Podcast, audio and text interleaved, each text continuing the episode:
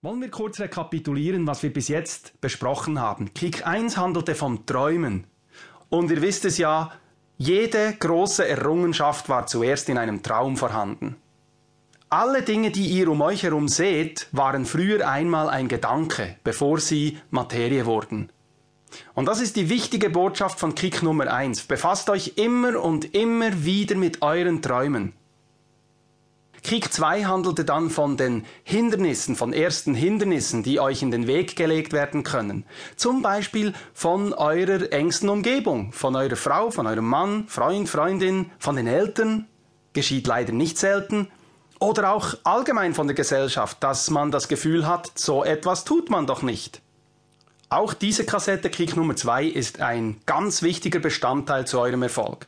Kick Nummer 3 handelt dann schließlich davon, wie man seine Produkte, seine Dienstleistungen und nicht zuletzt sich selbst besser verkauft. Und ich habe dort auch eine ganz wichtige Geschichte angehängt, das sind die sechs Bewusstseinsstufen, auf denen ein Mensch operieren kann. Und schließlich Kick Nummer 4, das Thema Beziehungen. Und eure Reaktionen haben mir gezeigt, dass es da tatsächlich einiges zu verbessern gibt bei unseren Beziehungen und dass ein unglaubliches Manko herrscht in Sachen Schulbildung. Ich meine, keiner unserer Lehrer hat uns je beigebracht, wie man einen anderen Menschen liebt oder wie man Toleranz und Verständnis fördert. Und noch etwas, bevor wir uns mit dem Thema dieser Kick-Ausgabe beschäftigen. Ich finde, dass nicht nur Unternehmerinnen und Unternehmer sich diese Kick-Kassetten anhören sollten, sondern schlicht und einfach jeder Mensch, der etwas aus seinem Leben machen will. Denn Träumen Ziele setzen, Hindernisse beseitigen, sich selber besser verkaufen und seine Beziehung verbessern, das kann auch eine Hausfrau machen, wenn sie eben ihre Lebensqualität steigern will. Und genauso ist es mit unserem heutigen Thema. Heute geht es nämlich darum, den sechsten Sinn zu entwickeln oder besser auf seine innere Stimme zu hören. Ich habe hier gerade ein ganzseitiges Porträt aus der Schweizer Handelszeitung vor mir und zwar über einen Mann namens Georg H. Endres. Dieser Mann hat offenbar ein Unternehmen von null aufgebaut, ist nach 40 Geschäftsjahren bei einem Umsatz von 675 Millionen Franken angelangt und beschäftigt über 4300 Personen. Dieser Mann wurde von der Schweizer Handelszeitung nach dem Haupterfolgsfaktor Nummer 1 gefragt. Und Georg Endres antwortete spontan, aus dem Bauch agieren. Und präzisiert sofort, gut, ich könnte natürlich Intuition sagen. Es ist die Fähigkeit, natürlich zu agieren und nicht jede Entscheidung bis ins letzte Detail zu sezieren und zu analysieren. Es geht um das Gefühl zu wissen, dass man sich in die richtige Richtung bewegt. Mit Betonung auf Bewegung, weil sie viel wichtiger ist, als stehen zu bleiben, selbst dann, wenn einmal etwas schief geht, weil man ja daraus lernt. Das sagt ein Mann, der 4300 Menschen führt und der meines Erachtens mit beiden Beinen auf dem Boden steht. Georg Endres hat das Stichwort geliefert, Intuition.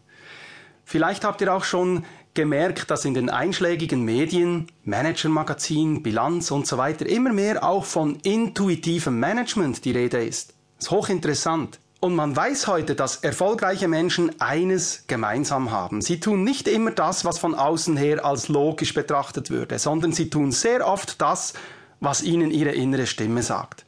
Ein Beispiel, jemand verkauft ein florierendes Geschäft, keiner begreift seinen Schritt, Drei Monate später setzt in dieser Branche eine gewaltige Rezession ein, die ihn vermutlich über den Haufen geworfen hätte, wenn er eben nicht vorher reagiert hätte. Oder ein Geschäftsmann benötigt dringend jemanden, der für ihn die Pressearbeit vorantreibt. Mitten in der größten Arbeitsflut hat er plötzlich das Bedürfnis, ein Wochenende in New York zu verbringen. Jeder findet seinen Entscheid den größten Fehler, kann überhaupt nicht begreifen, warum er das macht. Beim Rückflug kommt er mit seinem Sitznachbarn ins Gespräch und es stellt sich heraus, dass dieser ein bekannter Managementjournalist ist. Das Resultat ist eine vierseitige Reportage über diesen Geschäftsmann in einer der größten Management-Publikationen. Oder ein weiteres Beispiel. Ein Mensch bewirbt sich bei einer Firma als Gebietsverkaufsleiter.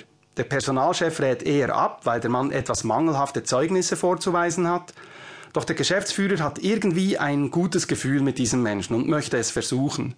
Der Mensch stellt sich tatsächlich als ungeeignet heraus, hat jedoch in der Zwischenzeit einen Freund an die Firma vermittelt, der nach vier Wochen dieser Firma einen Millionenauftrag hereinbringt. Und dieser Millionenauftrag rettet die Firma über eine große Krise hinweg. Es funktioniert auch privat. Eine Frau wünscht sich sehnlichst eine harmonische Beziehung zu einem Mann.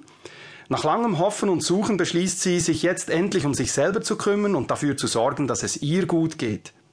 Sie sagt sich also, wenn du eine Freundschaft haben willst, sei zuerst ein Freund. Sie meldet sich in einem Fitnesscenter an und auf dem Weg dorthin fährt ihr einer hinten in ihr Auto rein. Sie verhält sich jedoch aufgrund ihrer neuen Lebenseinstellung völlig ruhig und gelassen und das fasziniert den Verursacher des Unfalls. Er lädt sie als Wiedergutmachungsgeste zum Essen ein und daraus entsteht die schönste Beziehung ihres Lebens. Und ich habe kürzlich wieder erlebt, wie wichtig es ist, dass wir diese Intuition Schritt für Schritt entwickeln. Ich habe im September dieses Jahres, also 1994, meinen ersten dreitägigen Workshop zum Thema Großerfolg im Kleinbetrieb durchgeführt. Am ersten Abend behandelten wir das Thema Rhetorik. Und jeder musste kurz einen fünfminütigen, unvorbereiteten Werbespot über sein Geschäft zum Besten geben. Und wenn ihr die Teilnehmer fragt, werden sie euch bestätigen, dass die Resultate ziemlich durchschnittlich waren, um nicht zu sagen miserabel. Während drei Tagen haben wir dann in der Meditation gewisse Dinge verankert, ohne je wieder auf das Thema Rhetorik zurückgekommen zu sein. Und am letzten Abend durfte dann jeder ein fünfminütiges Statement abgeben, ebenfalls unvorbereitet.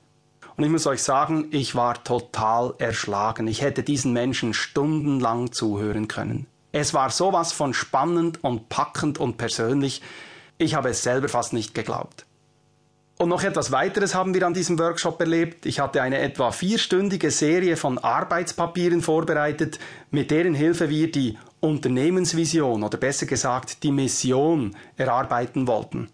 Vorher schaltete ich jedoch eine halbstündige Meditation ein, bei der ich die innere Stimme der Teilnehmer herauskitzelte.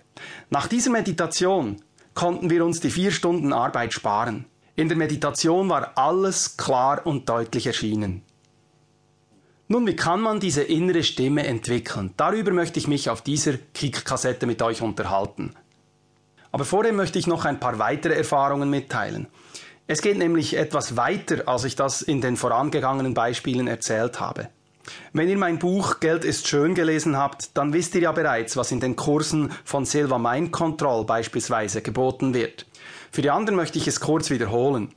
Ein Mann namens José Silva, er war der Sohn von mexikanischen Einwanderern und lebte und lebte immer noch in Laredo im Staate Texas, wollte vor, glaube ich, etwa 40 Jahren seinen Kindern helfen, dass sie besser werden in der Schule.